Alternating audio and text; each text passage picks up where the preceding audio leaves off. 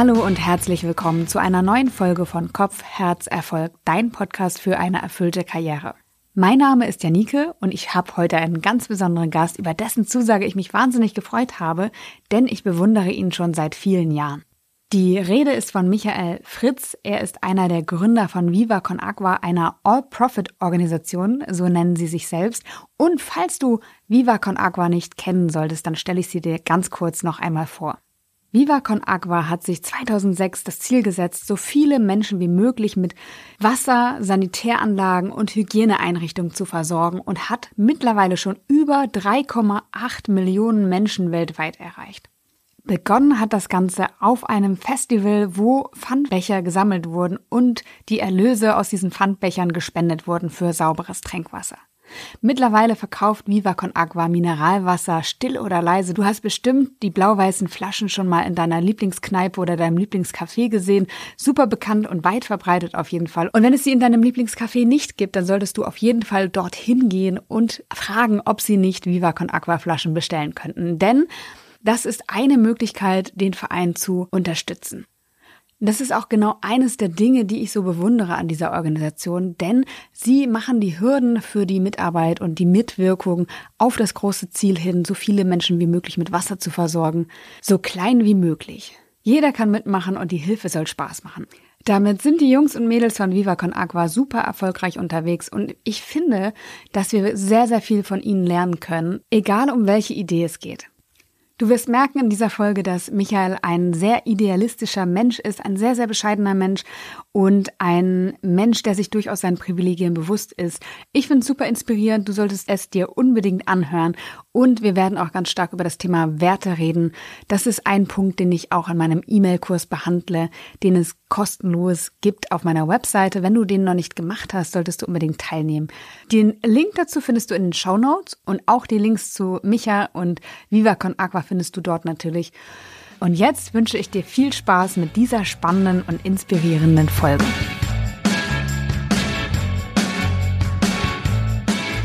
Micha, so cool, dass du heute mein Gast bist. Du bist ja einer der Gründer von Viva Con Agua und ich habe das erste Mal von euch gehört 2014 ich erinnere mich sehr gut daran, als ich das erste Mal von euch gehört habe, weil ich habe gerade ein Projekt angefangen. Ich habe 30 Jobs in einem Jahr getestet, um meine Berufung zu finden.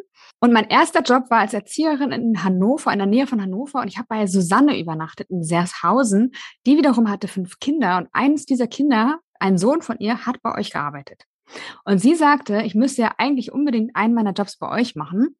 Aber dann dachte ich in meiner VW-Naivität, also ich war vorher bei VW und kannte nicht so viel, ich kann ja nicht zu einer südamerikanischen Organisation gehen und damit aushelfen. Das wird bestimmt eh nichts und habe das dann gar nicht weiterverfolgt. Also du siehst, du bist schon ganz lange in meinem Leben präsent und jetzt freue ich mich umso mehr, dass wir heute mal persönlich miteinander sprechen können. Danke für die Einladung. Und witzig, jetzt würde mich natürlich interessieren, wer Susannes Sohn war oder wie der hieß. Ich weiß nicht, ähm, ob ich das noch rausbekomme. Sonst kannst du auch mal im Nachhinein. Also nur das ist ja natürlich immer spannend. Genau, ich werde dann nochmal nachhaken, äh, wenn ich an ihre Kontaktdaten komme. Also wenn Susanne zufällig den Podcast hört, ähm, ich habe sie nämlich nur über Couchsurfing tatsächlich kennengelernt und getroffen. Ah, okay. Ich dachte, es ich dachte, es wäre eine Freundin oder eine Bekannte von dir. Ah, okay, alles klar, okay. Nee, ich habe Couchsurfing gemacht und ich war auch ihr erster Gast und vielleicht äh, ho oder hoffentlich nicht ihr letzter. genau, sie hatte fünf Kinder und eins ihrer Kinder war bei euch.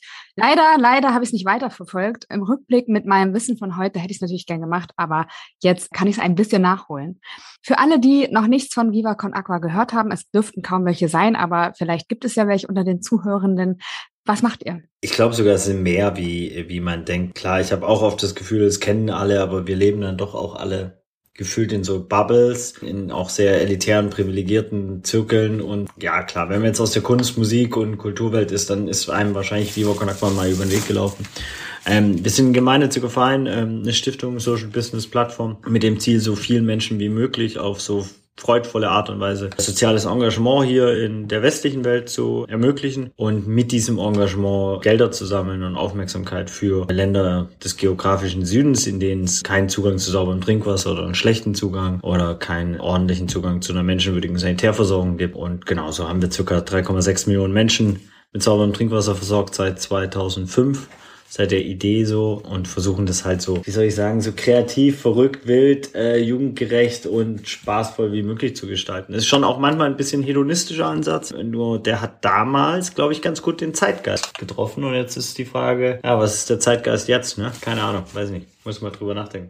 Was sind das denn für freudvolle Sachen, die ihr macht? Ja, ich glaube, groß geworden ist es definitiv mit den Pfandbecher sammeln auf Musikfestivals. Ne? Wir haben vor Corona eine Million Pfandbecher gesammelt auf über 400 Musikfestivals im, im deutschsprachigen Raum. 10.000 bis 12.000 Ehrenamtliche, die auf diese Festivals gegangen sind. Ein Ticket for free bekommen haben von den Festivalveranstaltern. Deswegen auch Shoutout an alle Festivals, die uns da supportet haben. Und die Bands und Musikerinnen haben auf der Bühne eine Ansage gemacht, ey, schmeißt alle Becher auf die Bühne oder ein Schlauchboot von Vivo Con Aqua und pro Pfandbecher gab es dann einen Euro. Und dadurch haben wir es auch geschafft, ein sehr großes, geiles, ehrenamtliches, kreatives Netzwerk aufzubauen, das gar nicht so leicht ist für NGOs, so ehrenamtliches Engagement zu ermöglichen, weil wie alle Menschen wollen sie gewertschätzt werden und wenn du kein Angebot hast, kein sauberes, ja, dann ist es meist mehr Arbeit, als dass es was bringt. Und deswegen, glaube ich, geht es auch immer darum, den Menschen geile Konzepte vorzulegen, wie sie sich eben sehr simpel, im besten Fall noch sexy und strukturell engagieren können.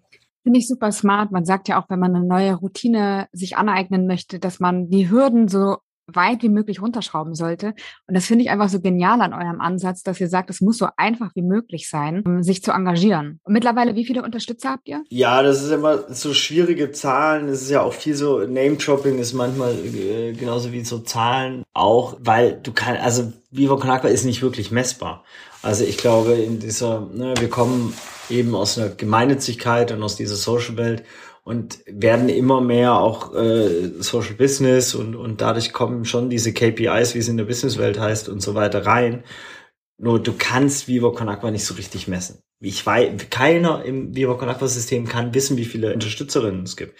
Weil du hast Ehrenamtliche, du hast äh, Menschen, die Becher spenden, du hast Menschen, die Geld spenden, du hast Menschen, die Kunstwerke malen für Viva Con Aqua, also Künstlerinnen, du hast Musikerinnen, du hast Aktivistinnen, du hast irgendwas Influencer, Content Creatorin. Du bist ja auch eine Unterstützerin jetzt, weil du deine Plattform zur Verfügung stellst für die Geschichte von Viva Con Aqua und vor allem die Thematik von sauberem Trinkwasser. Weil das ist mir auch schon immer ganz wichtig. Es geht ja nicht um Viva Con Aqua oder, oder gar um uns es geht um einfach den Zugang zu sauberem Trinkwasser und Klos zum Scheißen. Ich sag's wie es ist, ne? Also ich meine, da passiert natürlich die ganze Zeit so eine Überhöhung, weil du in Kunst, Musik, Kultur, Social Media und so weiter und natürlich dann auch so eine Selbstdarstellung äh, mit einherkommt. Da kannst du ja gar nichts gegen den Algorithmus machen. Aber am Ende geht's halt um serious Topics und die sind im Fokus und von daher ist es mir eigentlich auch egal, wofür sich Menschen engagieren.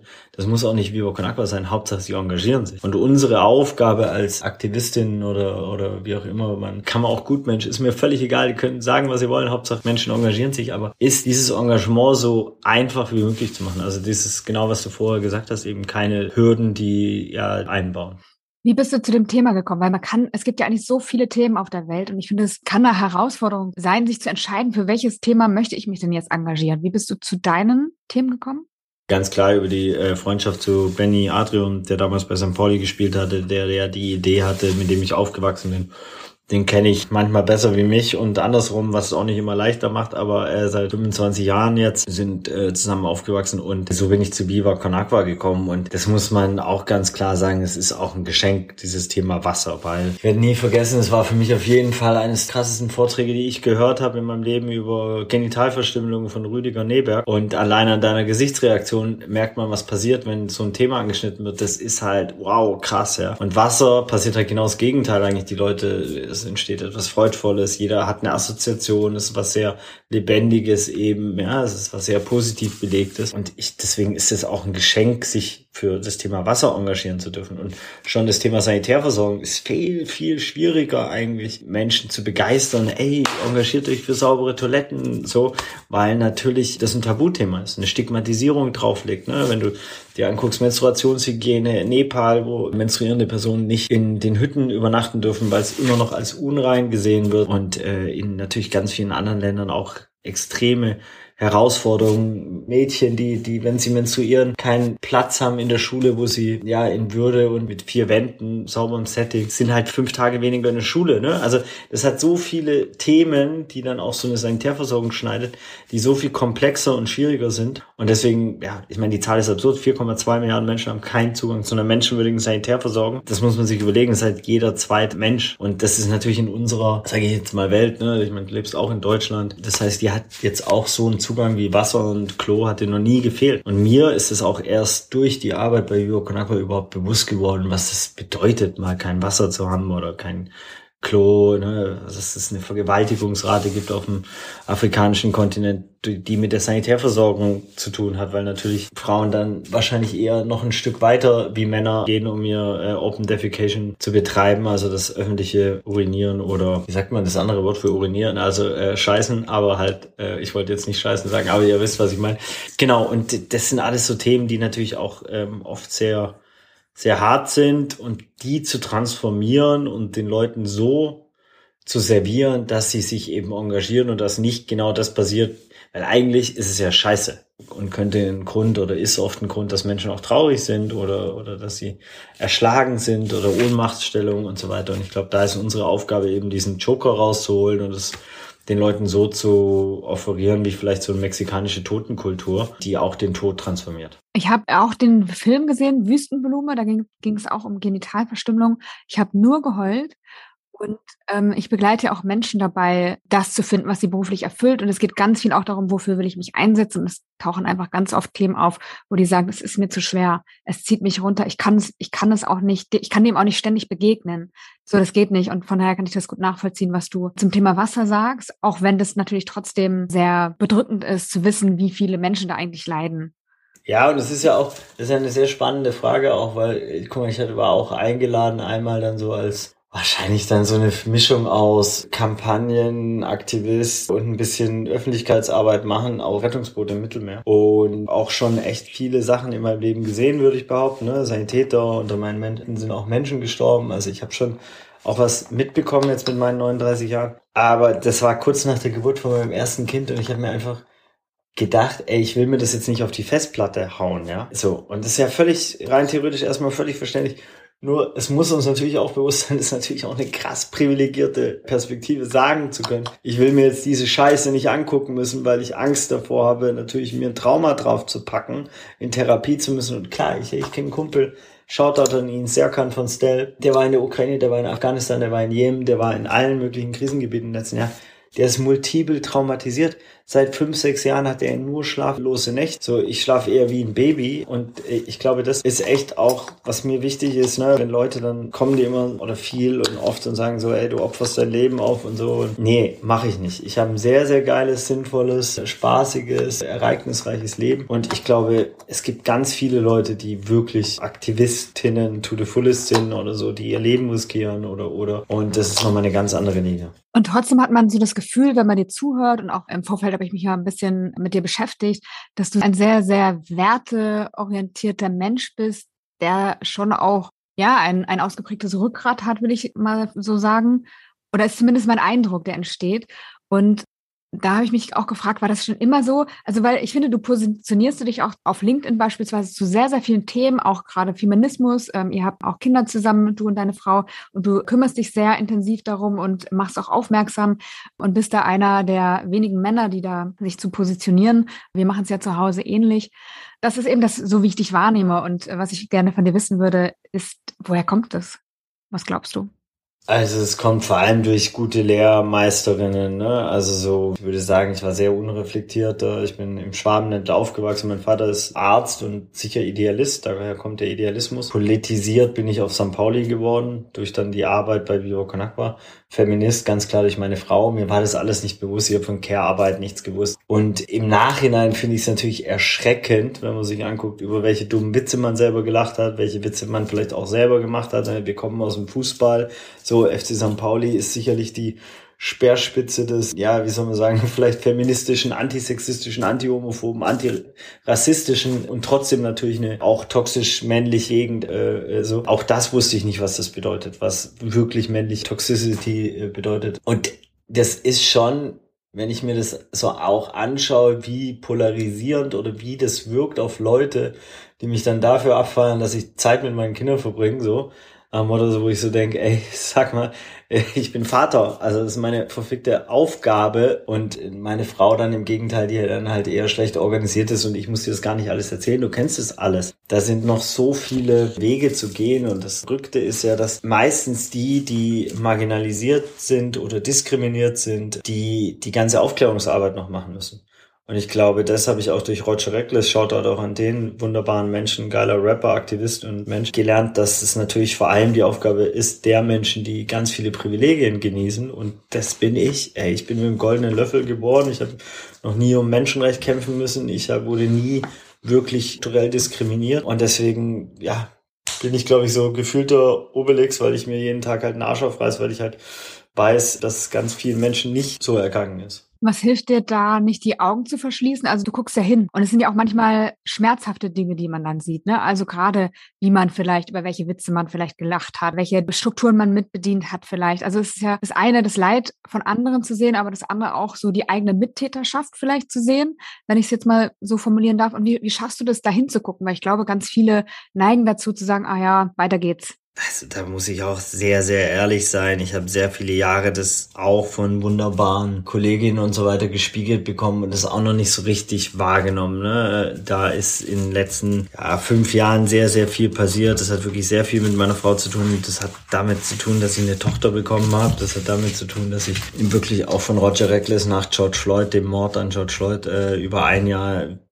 ja, wie ein Insta-Live-Coaching bekommen habe zu Thema Rassismus, wo es aber auch um multiple Diskriminierung ging. Also ja, wie ein Pro Bono-Workshop, den wir dann halt öffentlich gemacht haben. Und ich habe mich damit auseinandergesetzt. Ich habe mich halt mit meinen eigenen Sexismen, Rassismen äh, und Themen auseinandergesetzt. Und trotzdem habe ich sie immer noch welche drin ne, in mir. Das, ich glaube, das ist das, was auch wir lernen müssen. Es ist sehr, sehr schwierig, internalisierten Sexismen, Rassismen alle rauszulöschen. Ich glaube, das Wichtigste ist, erstmal zu verstehen, dass sie da sind, reflektieren, wenn sie hochpoppen, sich zu entschuldigen, sich gerade machen dafür und natürlich auch zu verstehen, wie sie wirken und in Situationen, wo sie gespielt werden, also gespielt ist das falsche Wort, aber in denen sie passieren, natürlich einzuschreiten und sie nicht wegzulächeln oder oder. Und das ist auch vor allem eben wieder Aufgabe von Menschen, die halt nicht diskriminiert sind. Das kannst du halt nicht, muss man halt als Mann machen, wenn eine Arbeitskollegin einen sexistischen Spruch abbekommt und, und den dann weglächelt. Ne, nicht, dass das jetzt alle Frauen machen, ganz im Gegenteil so. Aber was ja mir eine Kollegin gespiegelt hat, dass es sehr oft so war, dass sie es weggelächelt hat und dann abends sich gefragt hat, ey, was habe ich falsch gemacht, ja, und, und was muss ich das nächste Mal anders machen, so. Und einmal bin ich halt dazwischen und dann war sie halt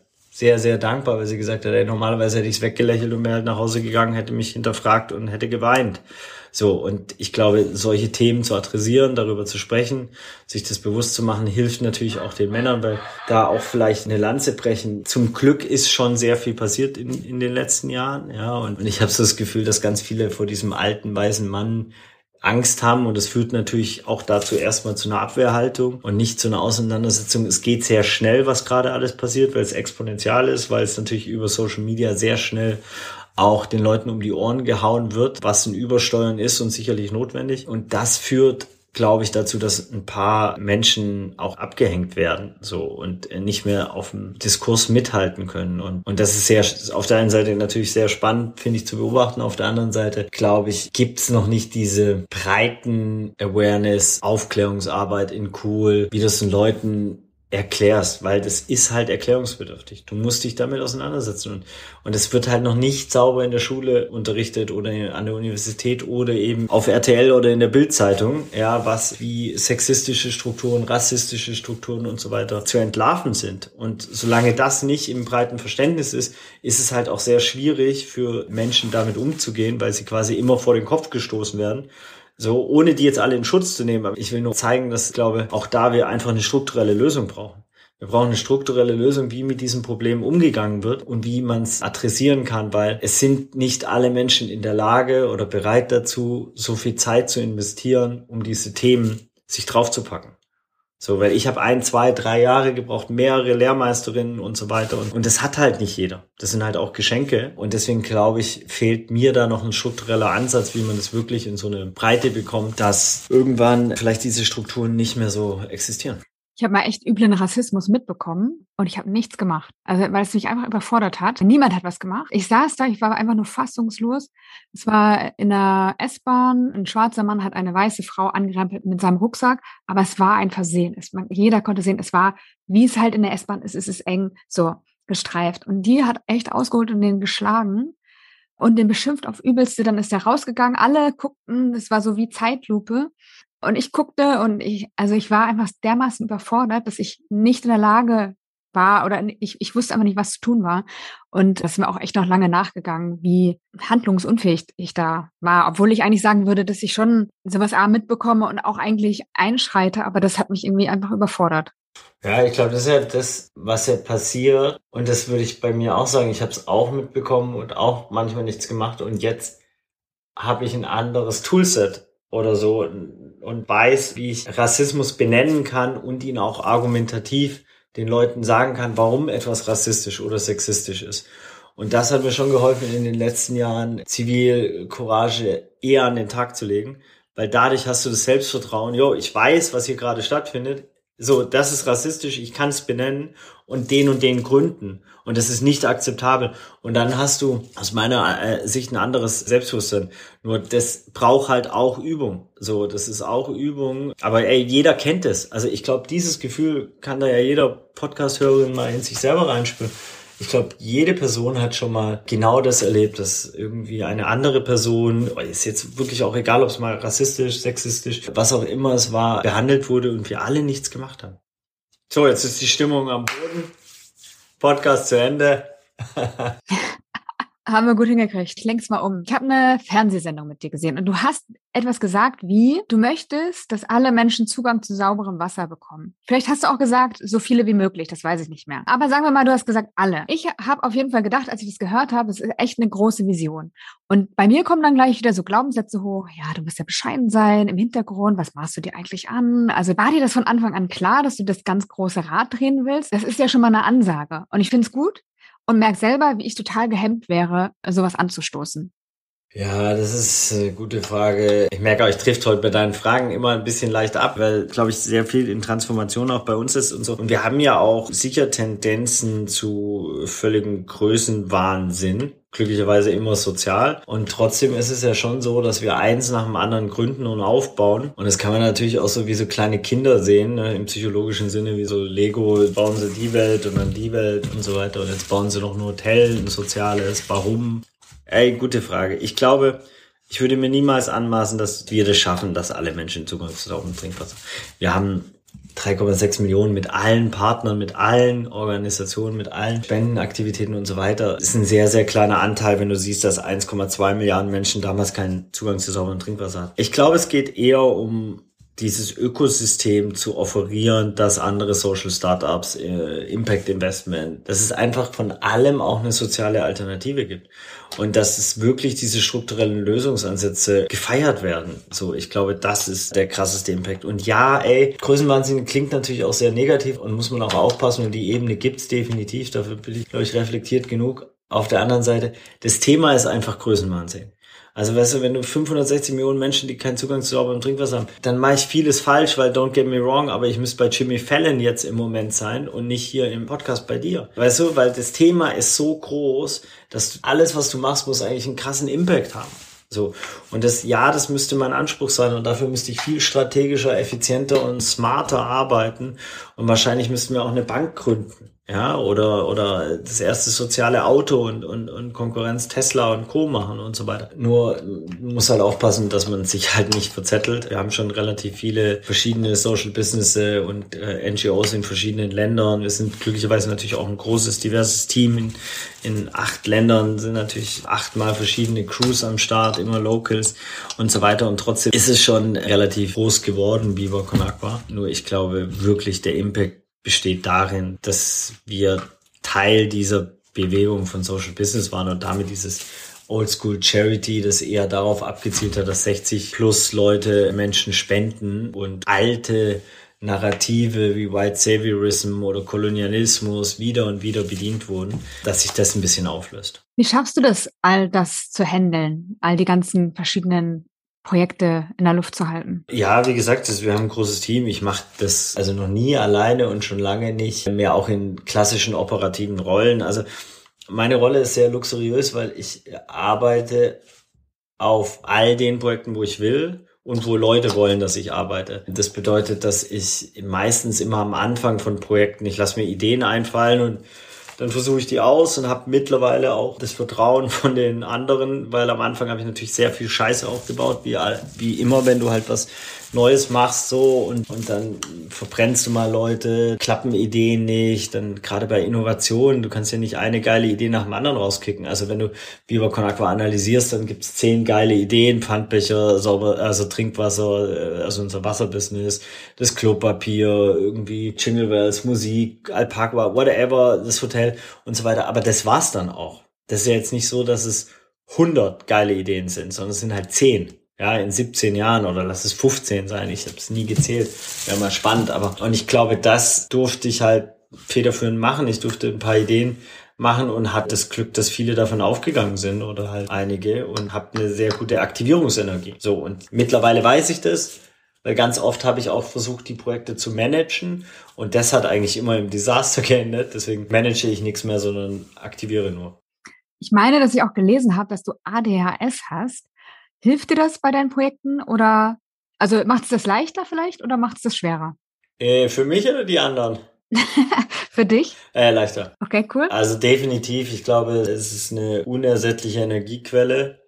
Es ist schon dieses völlige wilde und frei, freie und radikale und oft auch übergriffige, also schon manchmal auch grenzüberschreitende und so weiter. Für meine Mitmenschen kann es schon sehr, sehr anstrengend sein. Meine Frau hat mir, als wir neulich mal gestritten haben, sie mir so ein auf dem Spielplatz waren wir wirklich per WhatsApp so zehnseitiges PDF geschickt über den Umgang mit für Partner von ADHS-Lern und ADHSlerinnen. Und als ich das gelesen habe, dachte ich so, oh scheiße, was tue ich eigentlich meiner Frau an? Das ist schon sehr, sehr, sehr hart. Also deswegen versuchst du natürlich ins Witzige zu ziehen, aber ich glaube schon, dass das gar nicht so einfach für die Partnerin ist. War also, ähm, weil es am Ende, ich weiß gar nicht, ob es eine Krankheit ist, ich kann das nicht beurteilen. Ich habe mich damit nie beschäftigt. Es ist jetzt auch nicht so klassisch diagnostiziert, weil du es, glaube ich, bei Erwachsenen auch nicht mehr so einfach diagnostizieren kannst. Doch alles, was ich gelesen habe und so und alles, was mir gefeedbackt wurde, spricht schon sehr dafür. Was rätst du Menschen mit großen Visionen, die die Welt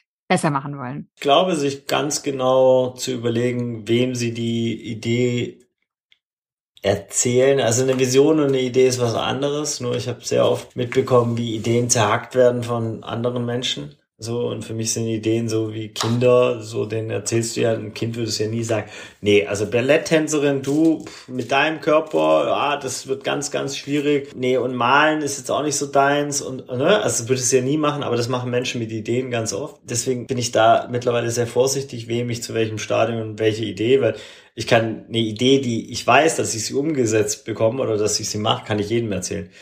Nur die Ideen, die noch Liebe brauchen, Zuneigung, Aufmerksamkeit, nochmal eine Runde Schlaf und so weiter, die erzähle ich ganz, ganz, ganz, ganz wenigen Leuten. So, nur Menschen, die eher eine bejahende, liebevolle, wertschätzende Art haben. Weil am Anfang brauchen die keine Zerhackung oder Worst-Case-Analysen oder so. Das brauchst du in der zweiten und dritten Ebene. Und ich glaube, mit Visionen Hey, ganz ehrlich, durchhalten. Also so, es wird niemals leicht. Es ist so, auch wie Konakwa, klar, viele sagen so Erfolgsgeschichte, dies, das, ja, aber es war auch die Hasselgeschichte des Jahrtausends.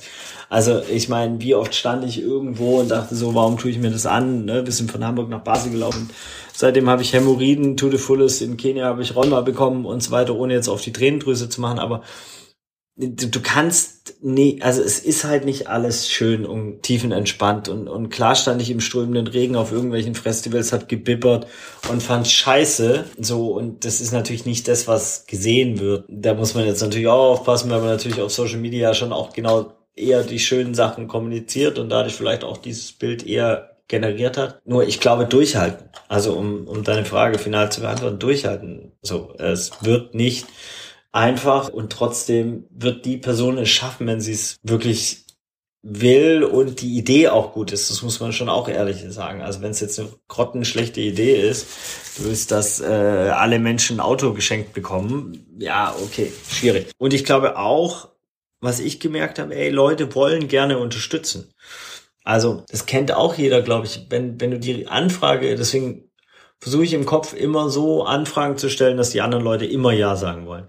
Und ich gehe immer davon aus, würde ich in, in der Rolle des anderen Ja sagen oder nicht. Also, weißt du, so What is Human Right, dieses Schild, so, hey, eine Minute, ich bin Promi, ist doch mir scheißegal, eine Minute, klar, ist ein cooles Foto, Sting hat mitgemacht, Billie Eilish, yo, bin dabei. So. Und ich glaube, so einfache Sachen den Leuten, ne, die Idee muss halt gut sein und ihr müsst euch Mühe geben in der Ansprache und es muss simpel sein und nicht 15 Seiten, ey, ich kümmere mich um Sustainable Development Goal 16. Kennst du eigentlich die 1 bis 17 und bla bla bla und 12 Links setzen, da ist der Typ oder die Typin schon lange raus, sondern ganz klar, ey, ich will das von dir, ich mache damit das und das. Wäre geil, wenn du unterstützt, Feierabend.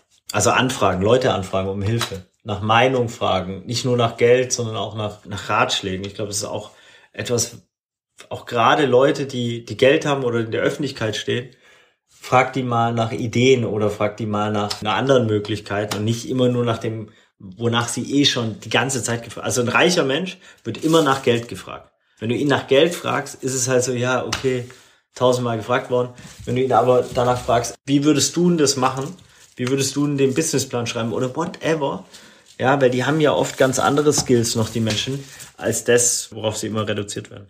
Micha, vielen Dank, dass du dir die Zeit genommen hast. Großartige Arbeit, die ihr da macht. Danke. Und alles Gute. Voll gerne. Ich hoffe, ich war nicht zu abschweifend heute. Ich habe gemerkt, heute hat mein ADS auf jeden Fall gekickt. War super. Hat mir gut gefallen. Bin mir sicher, jedem Zuhörenden auch. Danke dir. Sehr gerne.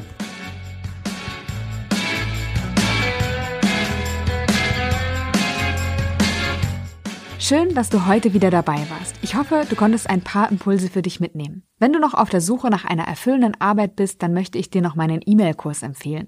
Der ist kostenlos, dauert fünf Tage und widmet sich der Frage, wie du wirklich arbeiten willst. Und das kann schon einen großen Unterschied machen. Ich wünsche dir alles Liebe und sage bis zum nächsten Mal, deine Janine.